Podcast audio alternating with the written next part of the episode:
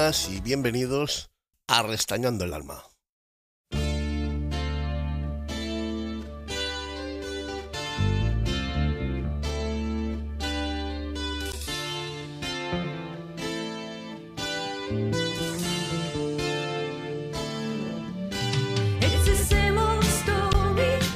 El podcast en el que tratamos de emociones y libertad.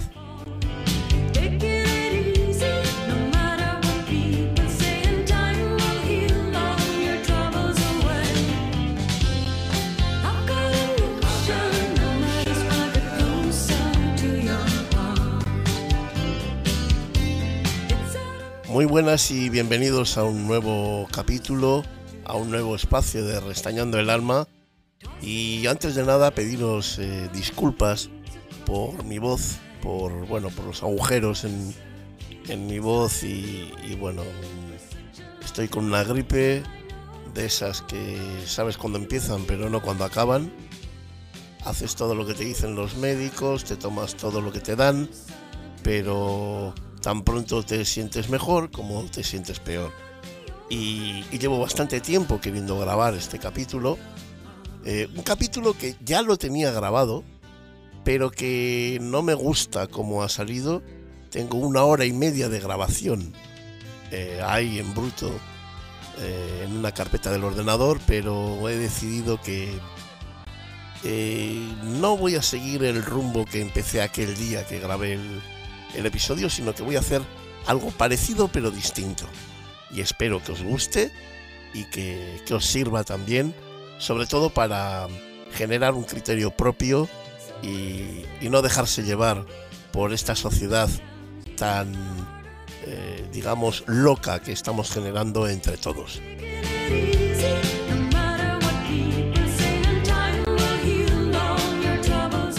Bueno, como ya habéis podido escuchar, en el apartado musical hoy contamos con un grupo irlandés que a mí me encanta, es mi vicio.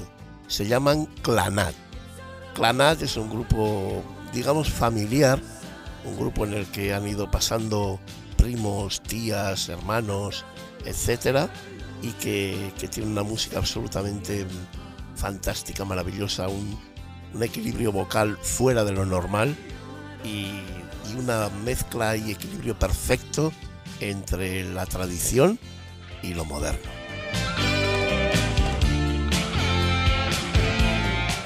Closer to Your Heart es el, tema que estamos escuchando de Clanat y con el que comenzamos este episodio en el que hablaremos de mi Mac Studio.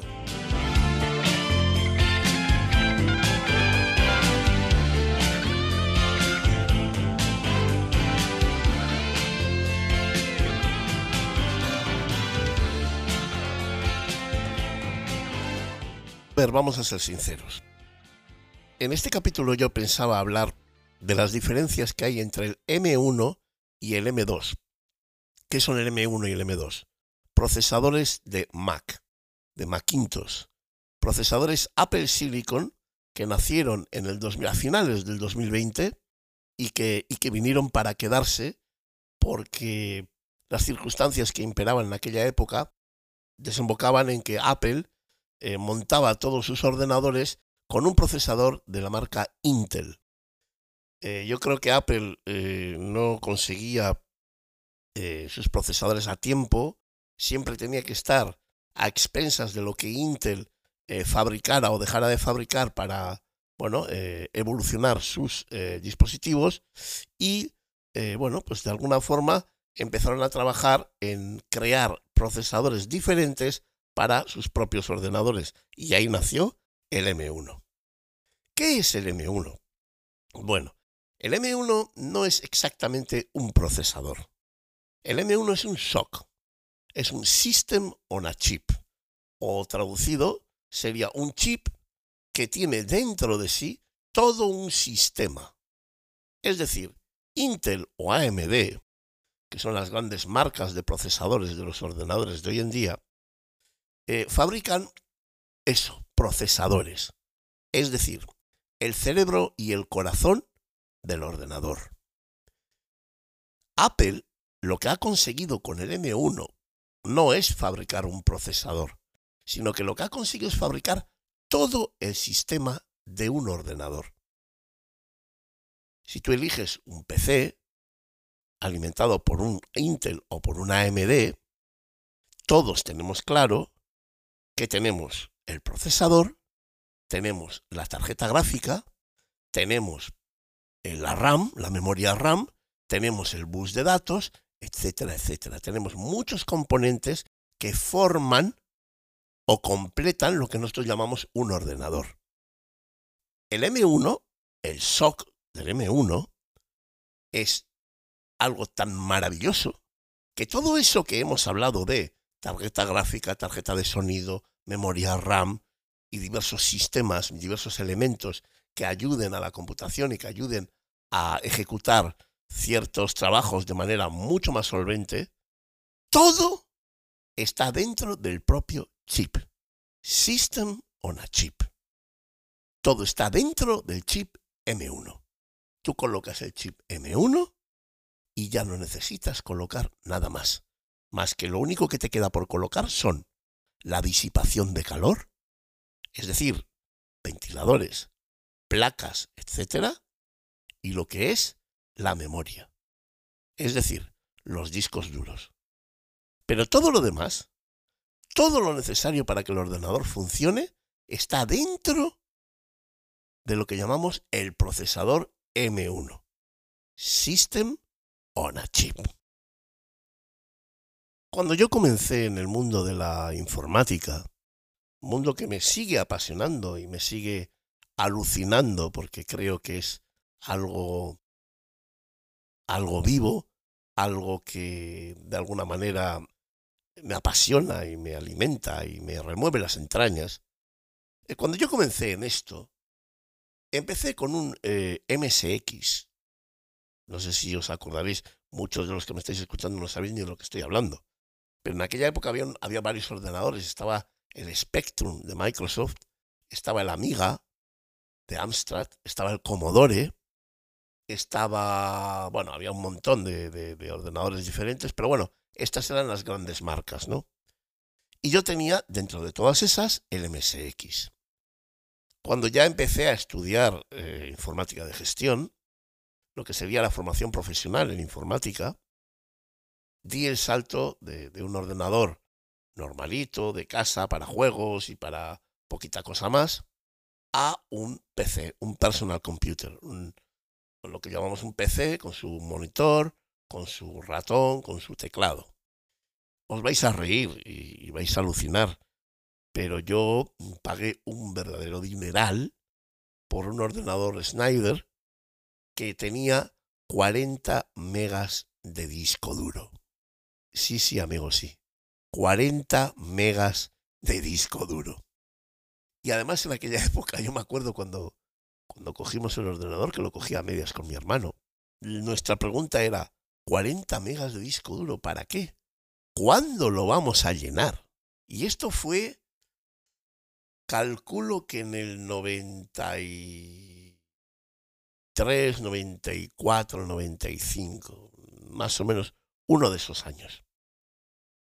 Ahí empezó todo. Ahí empecé con mi, bueno, digamos con mi pasión por, los ordenadores, por la programación, por em, ser consciente de que tú eras el constructor de tu propio mundo en cuanto a mm, bases de datos, eh, a programas, a librerías eh, y cosas que te ibas haciendo por ti mismo y que, bueno, pues que gracias al Pascal, al COBOL, a C, lenguaje de programación C, pues ibas haciendo tus pinitos y tus historias, creando programas que eran bastante mejorables, pero que en esencia no desdeñaban mucho a cualquier programa que la administración pudiera tener en aquella época. Y de allí, bueno, pues eh, poco a poco, trabajando y pasando los años, llegó el momento de tener un Mac ya mucho más adelante, años después, dedicándome ya al mundo de la música, tuve un portátil Mac y luego yo me compré un iMac de 27 pulgadas. A ese iMac le siguió otro Mac. Y en el año 2019 yo, creo que a finales del, 2019 eh, me compré un iMac de 27 pulgadas con un, eh, con un procesador Intel i9, es decir, a tope de power, como se dice ahora, eh, nivel máximo, con una tarjeta gráfica de 8 GB. bueno, pues creo que era un ordenador que no era un Mac, un iMac Pro, pero le faltaba muy poquito, muy poquita. Había iMacs Pro que tenían eh, una configuración mucho más baja que la mía. Entonces, bueno, pues compré ese ordenador porque mis exigencias a nivel de proyectos, etcétera, cada vez eran más importantes, más de una dimensión cada vez mayor, y necesitaba un aparato que estuviera a la altura. Con ese iMac empecé, bueno, pues una nueva etapa, y como os digo, a finales de la pandemia, Apple presentó el M1. Ese M1 consiguió que Apple pudiera decir adiós a todo lo que sonara a Intel. Es decir, eh, yo creo que es un paso muy importante, sobre todo para la empresa, porque desde el punto de vista en el que hasta ahora, cada vez que quieres hacer un ordenador mejor, dependes de que el corazón del ordenador te lo haga otra empresa, pues tú siempre estás a expensas de lo que esa empresa quiera. Es decir, no sirve de nada que tú evoluciones y mejores tu hardware todo lo que puedas, es decir, tus componentes que forman físicamente el ordenador, pues eso no, no, vale de nada que tú lo mejores si después el que, te, el que te tiene que hacer el corazón de ese ordenador, el que te tiene que hacer el motor de ese ordenador, no va a la par contigo generando esa potencia de la misma manera. El hecho de depender de ti mismo en cuanto al ritmo y a la velocidad de evolución que quieres dar a tus dispositivos es un gran paso. Y el M1 vino a certificar ese gran paso, ese SOC, ese System on a Chip, que no me cansaré de decirlo porque creo que la gente cuando compre, cuando se acerque a un Mac, tiene que saber lo que está comprando, tiene que saber lo que está pagando, tiene que saber cuál es la esencia y la ventaja de ese dispositivo en cuanto a los demás. Pero Apple sacó ese chip y en cuanto sacó ese chip, visto que yo estaba eh, accidentado con, aquel accidente de coche que tuve y estaba en cama, bueno, pues el, iMac eh, me servía de poco. Eh, el iMac estaba en la mesa, yo lo miraba desde la cama y poco podía hacer. Así que cuando Apple, bueno, se lanzó a, lanzar, a sacar ese M1, al mismo tiempo yo me lancé a comprar un portátil de Apple que me sirviera para poder trabajar en la cama sin tener que poner mesas supletorias, mover el ordenador de sitio, etcétera, etcétera. Y entonces me compré el MacBook Pro de 13 pulgadas eh, con chip M1, 8 núcleos de CPU y 8 núcleos de GPU. Bien, me compré aquel ordenador, con aquel ordenador recuerdo que hice, eh, edité y, bueno, hice todos los trabajos necesarios para publicar mi libro de piececitos de perejil, entre otros muchos, pero bueno. Y eh, bueno, pues eh, me sirvió en, en esa época, ese año 2021, pues me sirvió de mucho, me sirvió de mucho, la verdad. En el año Apple lanza los MacBook M1 Pro y M1 Max. Cuando yo tenía el MacBook Pro de 13 pulgadas, que todo el mundo decía que el M1 era maravilloso, fantástico increíble, y tenían toda la puñetera razón.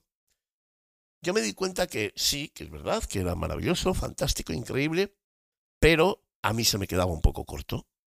¿Por qué? Porque cuando yo le mandaba a hacer al MacBook Pro, al M1, eh, un trabajo que duraba en el tiempo, es decir, un trabajo que iba a durar 3, 4, 5 horas sin parar entre emisión por OBS en streaming, eh, hacer algún vídeo bastante potente y, bueno, también trabajar mucho con el audio, bueno, pues el M1 eh, se resentía.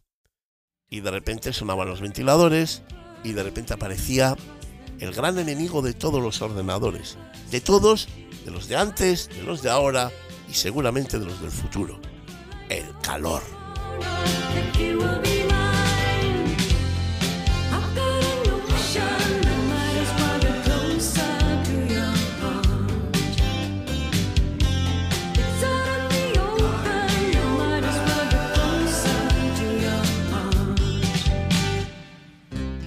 Aquel calor que me ponía el ordenador a 80, 90 grados, tocabas la placa de abajo y estaba quemando, y los ventiladores pues estaban a tope.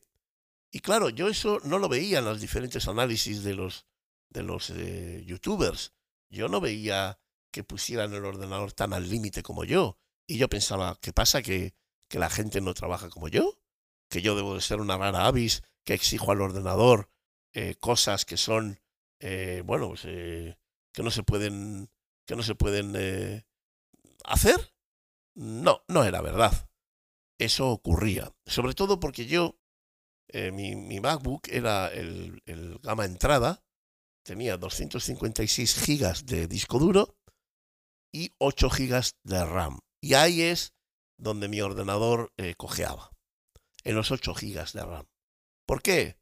Pues porque para que llevara todo eso con suficiente solvencia, pues hacía falta que tuviera los 16 gigas de RAM para que todo funcionara más equilibradamente.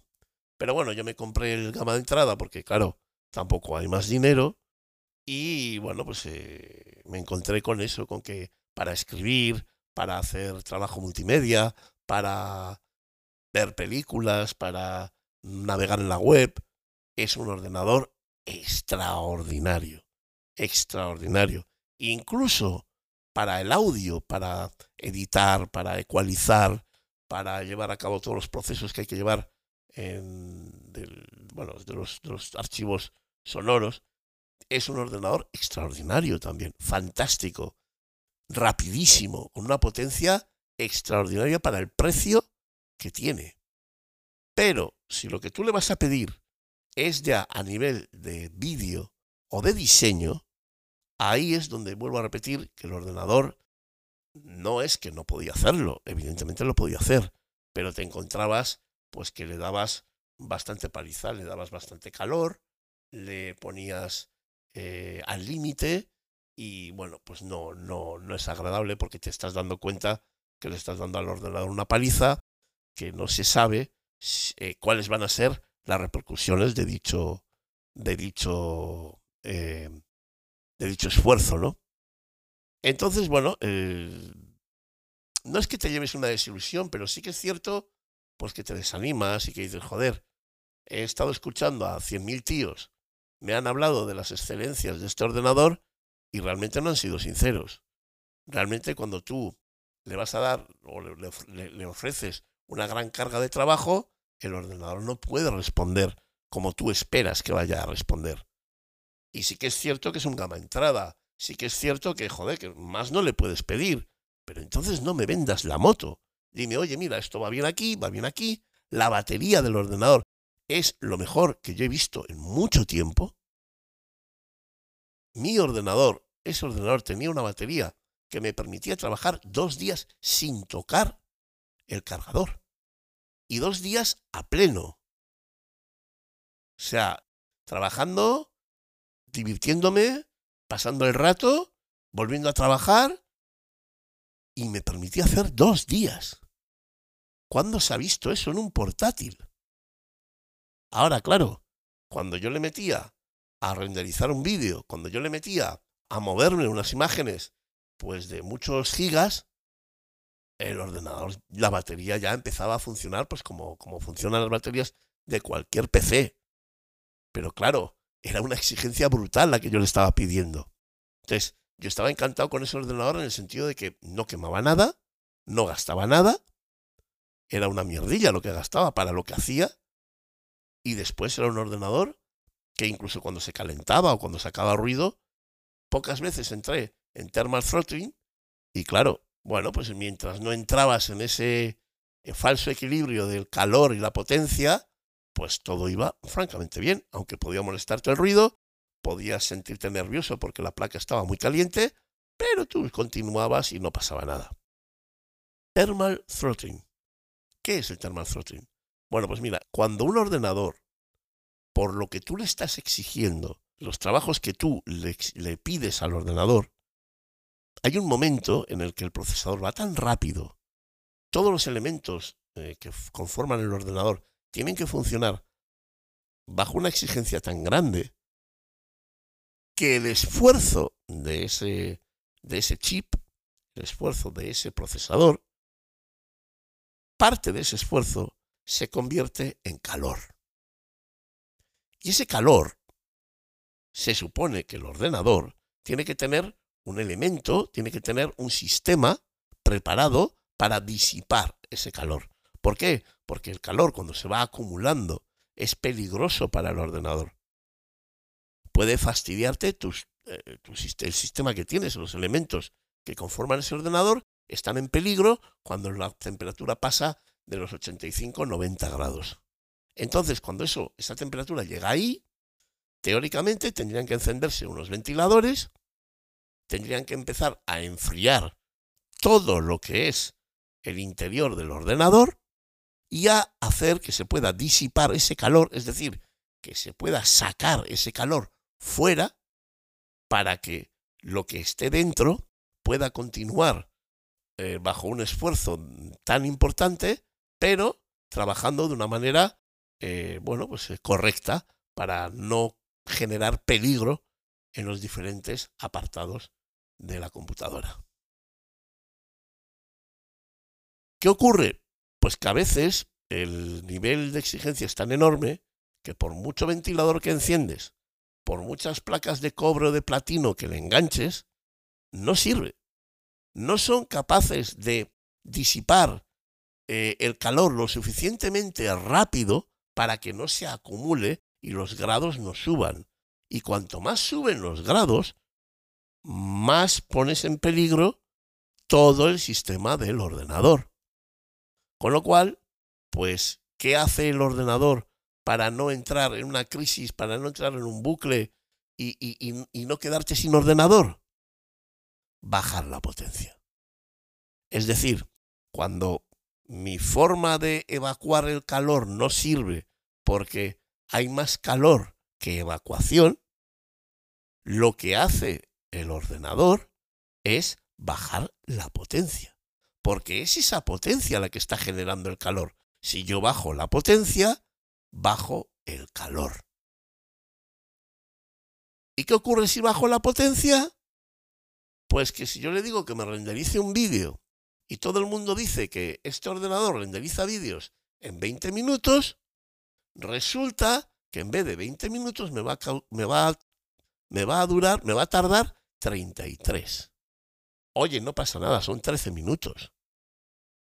Pero entonces no me vendas la historia de que este ordenador es impresionante y lo hace en 20 minutos. No, no lo hace en 20 minutos. Cuando tú exiges de verdad, existe el thermal throttling y ahí se joroba la historia. ¿Bien?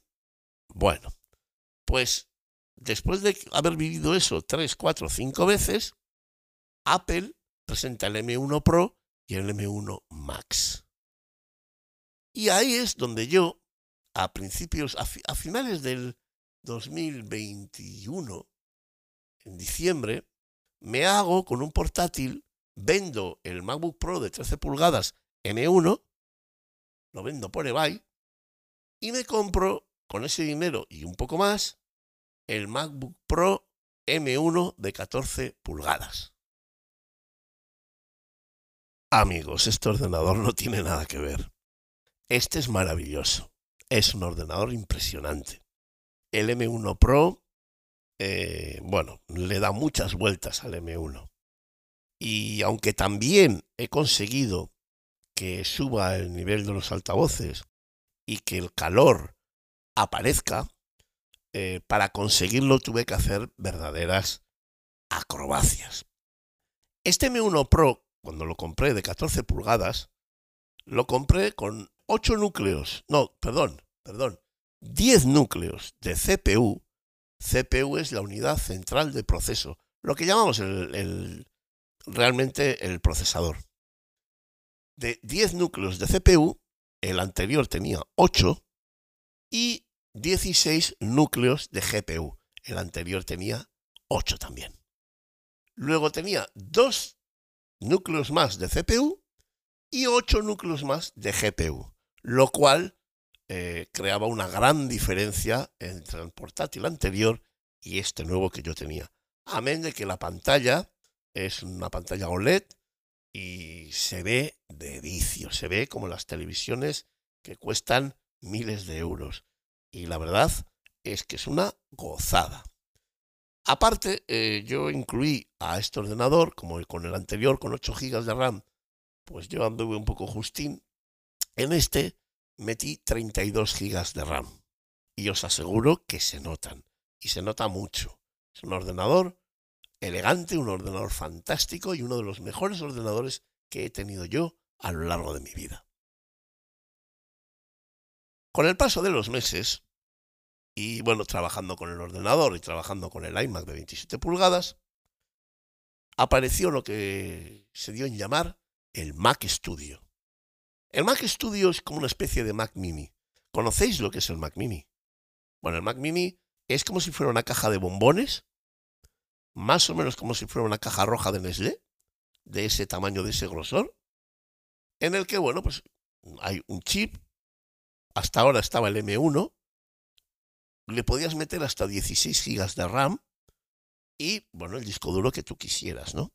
Bueno, pues el Mac Studio es como si fueran tres Mac Minis, uno encima del otro, es como si fuera una caja, el Mac Studio es como si fuera esa típica caja de galletas de mantequilla que dicen que son danesas, que vienen en una caja azul, que aparece en la foto de las galletas. Bueno, pues como si fuera una caja de esas, pero en lugar de ser redonda, es cuadrada pero tiene más o menos el mismo fondo que esas galletas, la misma profundidad que esas galletas. Y las tres cuartas partes de esa profundidad que tiene esa caja, tiene ese Mac Studio de alto, de profundo, son ventiladores y sistema de disipación. ¿Por qué? Bueno, como ya os he dicho, en mi Mac, eh, mi MacBook Pro M1 Pro de 14 pulgadas, sí he conseguido llevar el ordenador hasta el momento en el que los ventiladores estén funcionando de manera potente. ¿Vale? Normalmente ya os digo yo que si no hacéis trabajos de una brutalidad bastante evidente, no vais a escuchar nunca los ventiladores de un M1 Pro. Tiene una disipación de calor bastante buena para ser un portátil y la verdad es que cuesta mucho ponerlo contra las cuerdas. Cuesta mucho. Pero si el M1 Pro cuesta mucho, meses después, yo vendí mi iMac de 27 a una persona encantadora, me la compró por, por Wallapop. Y fue una suerte encontrarle porque, bueno, es una persona de verdad que me alegro mucho. Además, es un fotógrafo fantástico, extraordinario, que estoy convencido que mi iMac le va a ayudar a, a crear unas fotografías de ensueño algunas me va enseñando y son alucinantes. Y bueno, pues vendí mi iMac y apareció en mi casa un Mac Studio con un M1 Max, es decir, más potente, casi el doble de potente que un M1 Pro. Tiene 32 GB de RAM y le añadí un tera de disco duro. Es otro mundo. Olvidaos de todo lo que os he dicho hasta ahora ese Mac Studio, ese ordenador que bien os digo que puede ser una caja de galletas, es lo mejor que he tenido yo en mi vida a nivel de ordenadores. No os podéis imaginar la velocidad con que lo hace todo. Un vídeo que en el M1 Pro podía tardar 17 minutos en renderizar, en el M1 Max de mi Mac Studio, puede tardar 6.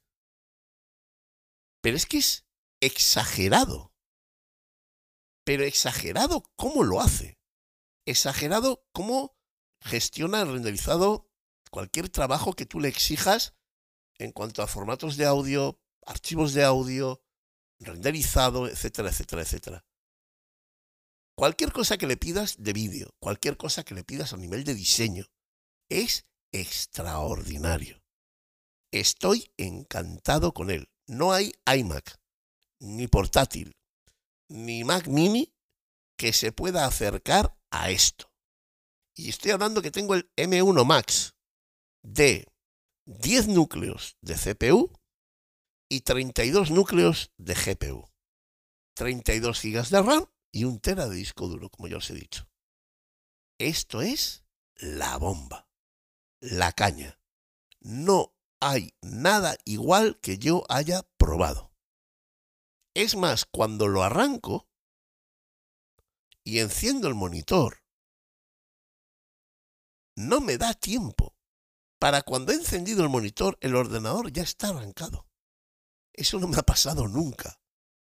Todos los ordenadores tienen su tiempo, desde que le das al botón hasta que tienes la pantalla en la que puedes trabajar. El Mac Studio con M1 Max le falta tiempo, tiempo. Y como eso, muchísimos trabajos que yo haya hecho. Edición de libros, edición de podcast, grabaciones, streaming, renderizado de vídeo, exportaciones de vídeos que son pesadísimos, le da igual. Lo hace de la misma manera. Y encima, no ni enciende los ventiladores, ni da una señal de decir, ay madre, le acabo de encontrar el talón de Aquiles.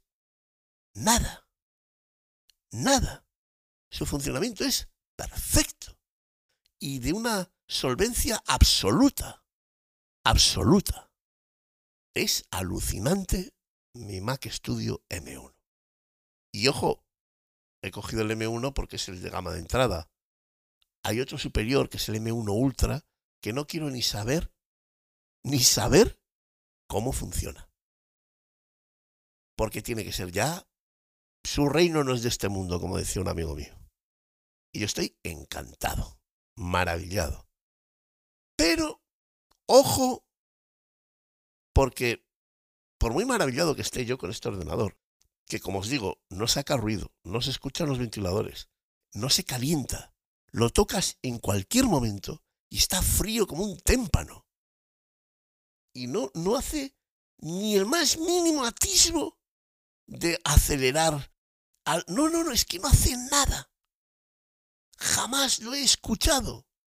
Y llevo con él, pues ya llevo ya cuatro meses. Y creo, sí, eh, recuerdo que gran parte de la edición del libro de injertos lo he hecho con este ordenador.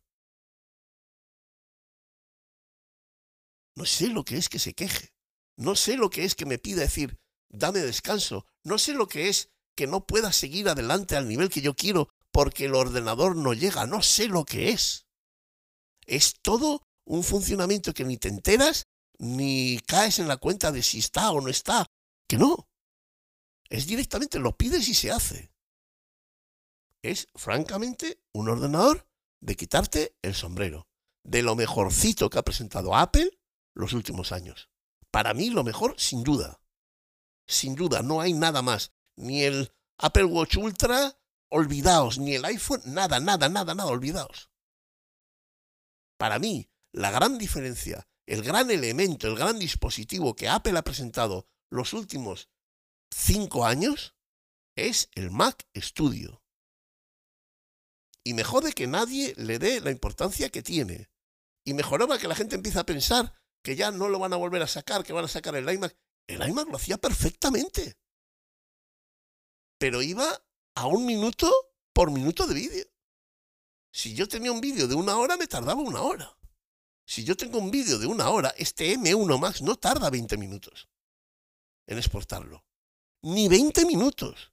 Y es un vídeo 4K, 60 minutos, a 60 frames por segundo y con la, la virgen y más de efectos, de movidas, de historias que le metemos, de, edición de colores, de, de, todo. Yo a veces no me lo explico. ¿Qué hay en ese SOC? ¿Qué hay en ese sistema on a chip del M1 Max para que esto funcione de manera tan increíble, tan alucinante, tan apasionante? Es poner un vídeo, le das a exportar y de repente tus ojos alucinan. Porque va a una velocidad increíble, sin ningún fallo estás editando el vídeo y todo funciona con una fluidez alucinante, apasionante. Que de repente dices, pero, ¿qué han hecho estos señores en este ordenador? Que el mío es el gama de entrada, que no es el ultra. que no es un disco o un ordenador con cuatro teras de disco duro, que tiene un tera. Y aún así, funciona que es increíble todo. Audio, vídeo, diseño, todo, absolutamente todo. Y ya cuando estás escribiendo o cuando estás navegando por Internet, es como si estuviera apagado. Es alucinante. Y a día de hoy, a día de hoy que acaban de sacar el M2 Pro, que es tan increíble, y el M2, y fíjate, y esto, lo otro, y el M2 Max, que también lo han sacado en portátil. Y... Joder, no hagáis el tonto. Si necesitáis un portátil, tenéis que pedir un portátil. Pero si no, lanzaros por el Mac Studio M1 Max. Existe una locura, una locura de sociedad que estamos generando nosotros mismos, cada vez eh, más palpable y más patente, de tener que presentar un dispositivo nuevo cada año. Es decir, si yo tengo dos portátiles con diferentes potencias, el año que viene tengo que presentar los mismos portátiles con unas potencias elevadas, con una batería elevada. Y ya estamos jugando a ese juego todas las empresas, no Apple. Todas. ¿Y sabéis cuál es la putada? Que la tecnología, el nivel tecnológico o lo que las empresas quieren enseñar no va al mismo ritmo. Y ocurre que lo que te presentan este año como novedad tiene muy poca distancia con lo que te presentaron el año pasado. Pero ellos juegan a que como este año has presentado un elemento nuevo, los que compraron el elemento viejo lo venderán y se comprarán este nuevo. Y así juegan. Y como el de enfrente, que es mi, mi contrario, lo va a hacer, yo también lo hago. Aunque mi ordenador cambie mínimamente con el que presenté el año pasado. Y así jugamos todos en esa liga. Porque eso no es solamente culpa de Apple o de Microsoft o AMD o Intel.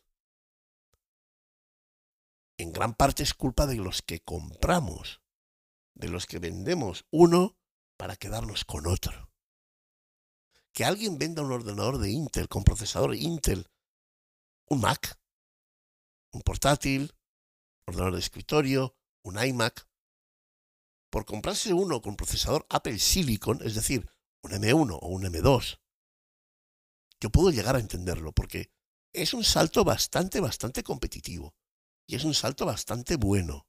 Y yo animaría desde aquí a la gente que tiene un Intel, que juega con que los ventiladores hacen que su ordenador despegue cuando menos lo espere, yo jugaría a comprarme un Apple Silicon y meterme en el mundo de Apple Silicon y tirar ya hacia adelante porque pronto, pronto los ordenadores Intel van a dejar de tener actualizaciones, de tener historias y poco a poco los irán abandonando porque Mac eh, es así, Apple es así y funciona así. Y nosotros hacemos que funcione así.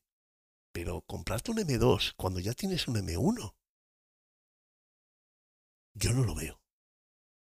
Sobre todo porque la diferencia es tan pequeña. Es tan mínima. Tanto. Que incluso hay veces que es mejor el M1 que el M2.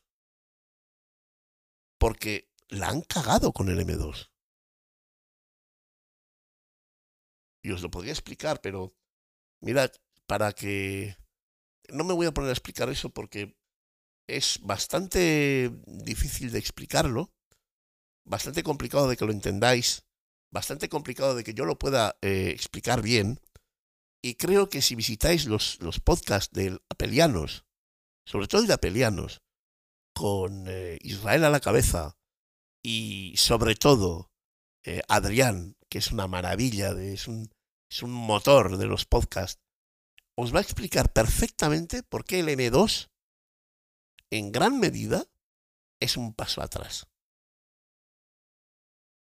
Claro, Apple cuando sacó el M1 nos vendió la moto de que eran infinitamente más silenciosos que, los eh, procesadores Intel. Y es cierto, cuando yo tenía mi iMac de, de 27 pulgadas y me ponía a exportar vídeo, aquello parecía que iba a despegar los ventiladores empezaban a funcionar que te mueres. Y cuando el calor pasaba de lo normal y los ventiladores no podían disipar, no podían echar más calor fuera, el ordenador lo que hacía era bajar el ritmo del procesador. Claro, el calor empezaba a disminuir. Pero el vídeo, exportar un vídeo duraba lo mismo que duraba el vídeo. Exportar un vídeo de 15 minutos duraba 15 minutos. En el Mac Studio puede durar 3 minutos, 4. Es impresionante. Entonces Apple nos vendió, nos dijo, lo vamos a hacer más rápido y encima no va a sonar, no se va a calentar. ¿Qué ha pasado? Creemos, yo he escuchado los podcasts de, de apelianos, que vuelvo a repetir, os invito a que los escuchéis, a que os hagáis, eh, a que los sigáis, a que os suscribáis al podcast de apelianos, porque explicar la tecnología como ellos la explican es muy complicado. Lo hacen muy fácil.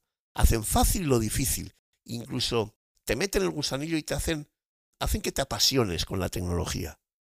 A mí por lo menos es lo que me han hecho. Soy un enamorado del, del podcast de Apelianos. Bueno, pues ahí descubrí que se cree, no lo podemos asegurar, pero se cree que Apple tenía pensado presentar los M2 bajo una estructura de 3 nanómetros. El M1 se presentó en una estructura de 5 nanómetros.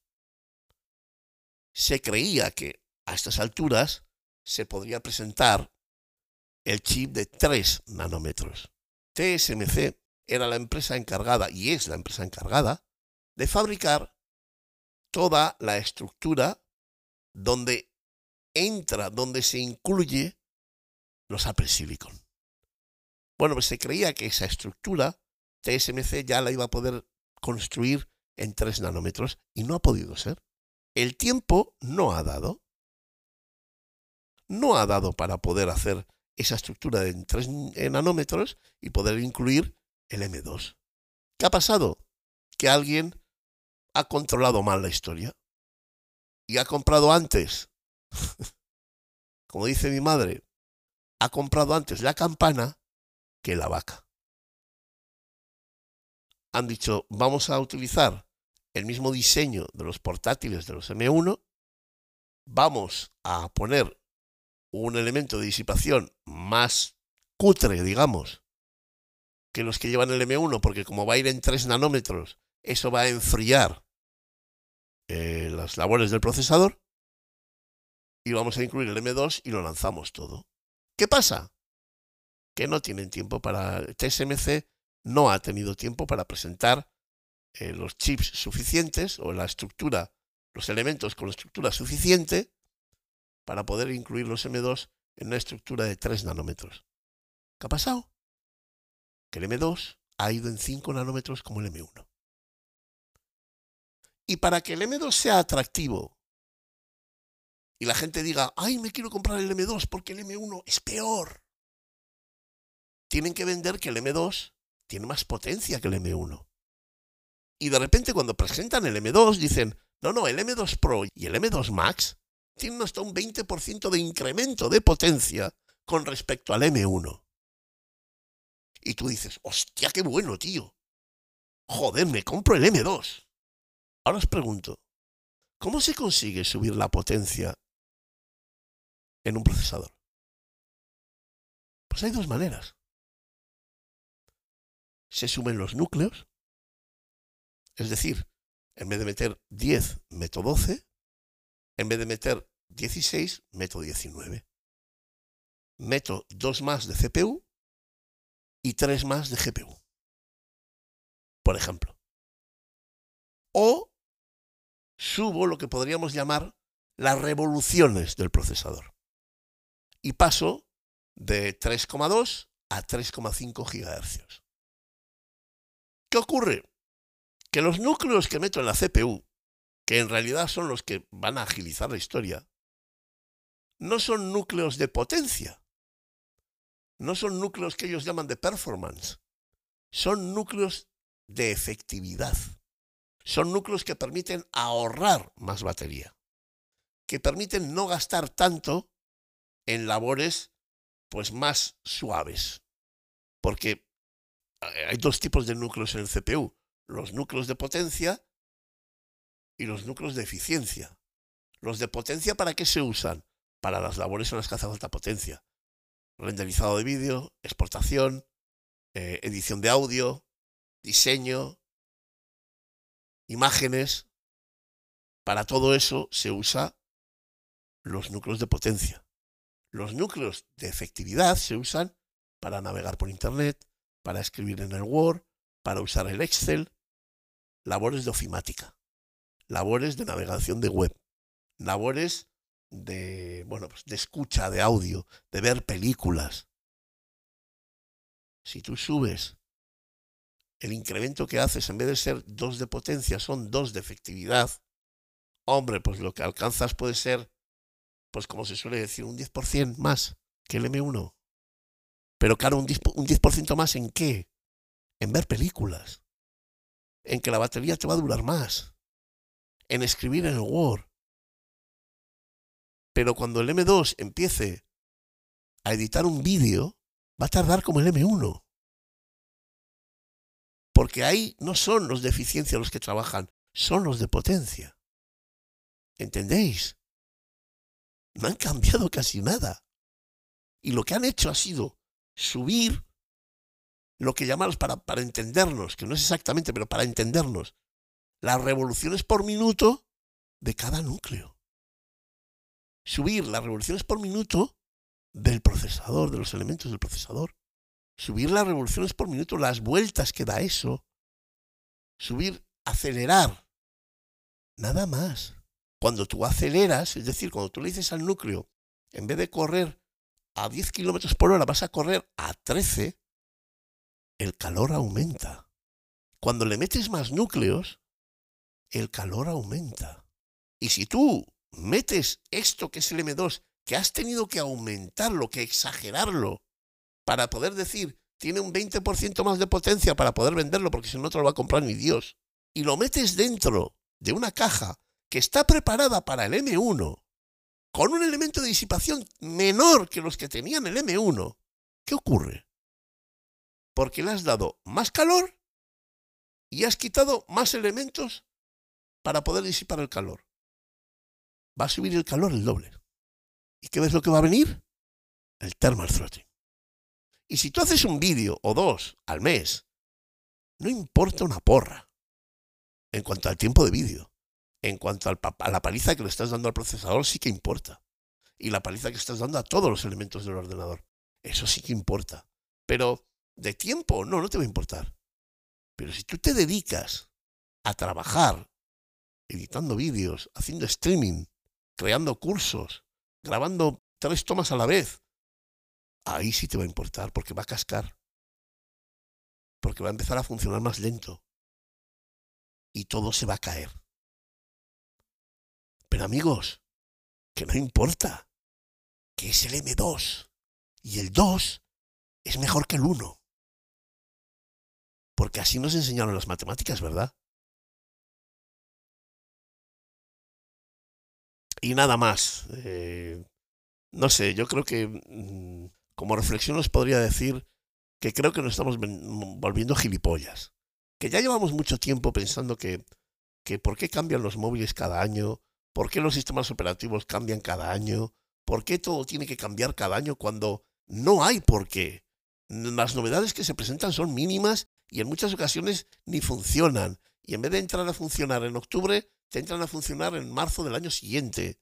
¿Por qué esa prisa para que todos los años esté algo nuevo? Pues no sé. No sé, no, no. Yo sé que, que ha habido muchas empresas que han tenido que cerrar porque no presentaban novedades, porque el producto que tenían era tan bueno que no necesitaban presentar novedades. Y la gente somos tan idiotas que nos vamos con otras empresas porque presentan novedades, sin darnos cuenta y sin pensar y sin preguntar y sin enterarnos si esas novedades son mejores o peores que lo que ya existe. Pero existe como una especie de prisa, de ansiedad, de tontería, de estrenar algo que luego no sirve para nada. Hay muy pocas ventajas del iPhone que se presentan todos los años que a mí me sirvan de verdad. Muy pocas ventajas, muy pocas novedades me dan de verdad una cierta ventaja de decir, bueno, sistema operativo de este año siempre merece la pena porque ha pasado esto, han presentado esto. No hay casi nada, casi nunca. Y aún así nos siguen metiendo por las orejas, por la boca, por la nariz y hasta por el culo. Novedad, novedad, novedad, novedad, nuevo, nuevo, nuevo. iPhone 13, 14, 15, 16, 17. A mí me gustaría más que presentaran el iPhone 14 y el iPhone 16. Y dijeran, oye, no, es que vamos a hacerlo cada dos años. Eso sí, el que presentemos va a estar bien. Y tú que tienes el, el 14 vas a querer venderlo por quedarte con el mío. Pero eso del 14, el 15, el 16, el 17, cada año, para no obtener una novedad real. ¿Qué novedad hay entre el iPhone 13 y el iPhone 14? ¿Qué novedad hay entre el S21 y el S22 de Samsung. Que me diga alguien. Pero lo siguen haciendo todos los años. Y lo siguen haciendo porque les sale bien. Porque hay gente que vende uno, compra el otro, vende uno, que yo lo hago. ¿Hasta qué punto nos merece la pena? Estamos generando una sociedad de locos. De cosas sin sentido. Y lo mismo en los Mac. Y lo mismo podría deciros en los, en los PC. Que de aquí no se libra nadie. Absolutamente nadie. ¿A santo de qué tanta tontería? Si vas a presentar algo, preséntalo cuando ya lo tengas bien cerrado y cuando de repente tenga elementos y, tenga, bueno, circunstancias que sean cambio de verdad. Y si no, déjalo. Es que se van a ir a comprar otra cosa. Pero es que tú eres Apple. Y entre comillas, tú nos vendes la idea de que tú no juegas a ese juego. De que tú juegas en otra liga, en otra historia. Y que la gente que tiene Apple, como lo, que tiene es algo tan bueno, no se va a pasar a Samsung porque Samsung le diga que ahora puede hacer eh, fuegos artificiales en las fotografías. ¿O sí? O quizás esa idea que nos das, Apple, de que eres una empresa diferente y que tus dispositivos y lo que tú presentas está en otra liga, quizá no te lo crees ni tú. ¿Cómo me gustaría a mí poder sentarme delante de Tim Cook y hablar de todo esto? ¿Y sabéis lo que creo? Porque yo soy de la escuela de Carlos Castillo y de su podcast, Reflex Podcast, que antes hablaba de fotografía y ahora habla de cualquier cosa. Es un podcast brutal, genial, os va a gustar. Y yo soy de su cuerda. Exijo la dimisión de Tim Cook ya. Ahora, también os digo una cosa. Cada vez que he exigido la dimisión de alguien, a nivel personal o a nivel profesional, en algo, he descubierto que el siguiente que ha venido era peor que el anterior. Y a mí eso me da un miedo, porque Apple ya va mal con Tim Cook no a nivel económico, pero a nivel de, de, herramientas que me da a mí para poder continuar en Apple, muy mal. Porque me las está quitando todas. Me quedan pocas. El Mac Studio es una de esas herramientas. Pero joder, eh, cuidado, yo sí quito el Mac Studio y quito el, portátil eh, M, M1 Pro. Joder, es que el iPhone, eh, los servicios, el, el, Apple Watch, el S6, el S7, el S8, ¿qué ha cambiado? ¿Qué ha cambiado? Pues no me presentes el 7, el 8, ¿para qué? No, porque así la gente cambia. Ya, ya, sí, económicamente sí. Es que estoy criticando algo que luego nosotros mismos alimentamos. Es que es de locos.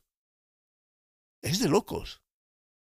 Pero de verdad, si tenéis idea de compraros un ordenador y si por lo que sea queréis que sea un Mac, os recomiendo, por favor, el Mac Studio.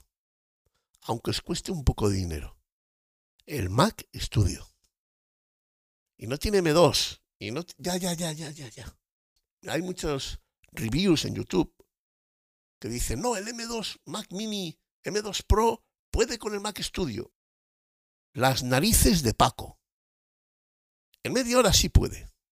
Porque quizás haces algo que, va, por lo que sea, puede. Jugar, por ejemplo, vale.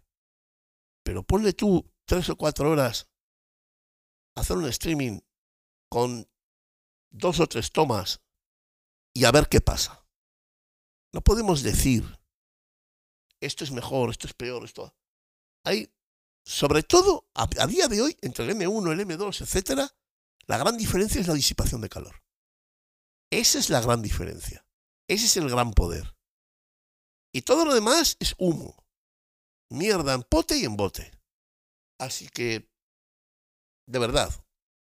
Y no he hablado nada del cambio euro-dólar con el que Apple nos está engañando. Pero no hay paso de entrar porque es algo económico, son 100.000 cosas de las que hay que hablar y quizá otro día. Pero hacedme caso, los portátiles han subido alrededor de 200, 300, 400 euros.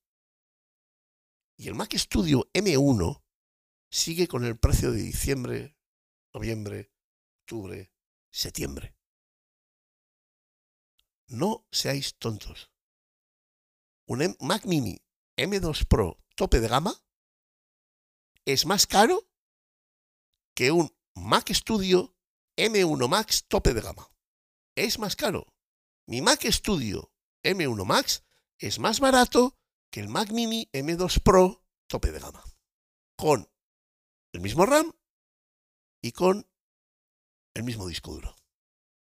Y entre el Mac Mini y el Mac Studio, hombre, pues eh, yo me quedo con el Mac Studio.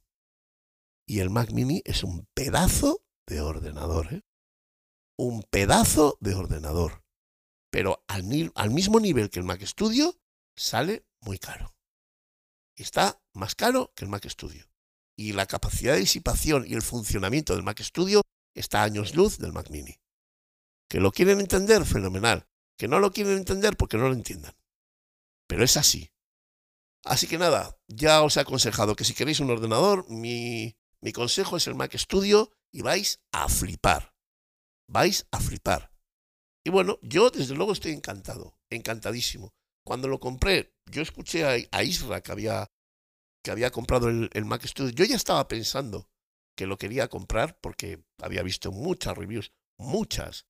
Y bueno, pues estaba convencido que lo quería comprar, pero cuando vi que, Isra de Apelianos lo había, lo había comprado y escuché lo que él dijo y, y lo que aconsejó, dije, ya no tengo ninguna duda.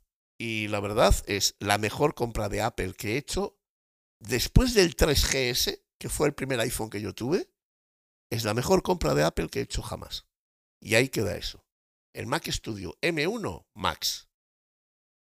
Y nada, pues me despedirme ya de todos vosotros.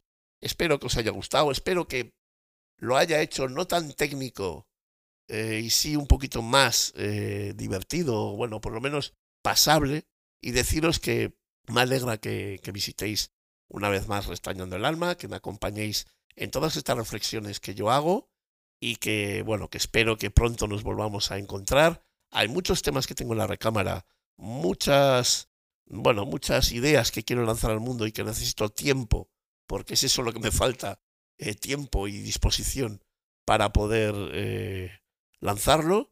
Y de una vez más pedir disculpas por mi voz, por lo mal que puedo hablar, por el tono y todo, porque lo tengo, tengo la garganta súper, súper eh, tocada. Y nada, espero que pronto pase, que os divirtáis, que os guste este episodio. Os espero en el siguiente. Y recordad, una vez más, junto con esta música de Clanat tan inspiradora y, y de alguna manera está tan tranquilizante, ¿no? esas voces, esa, esa envergadura, esa dimensión que, que son capaces de crear y que, bueno, que me acompañan en muchos de los momentos en los que, bueno, pues trabajo para seguir editando libros, para escribir, etcétera, etcétera. Pues nada más, despedirme, no sin antes recordaros que por favor busquéis la belleza. Es la única protesta que merece la pena en este asqueroso mundo. Restañando el alma. Un podcast de emociones y libertad.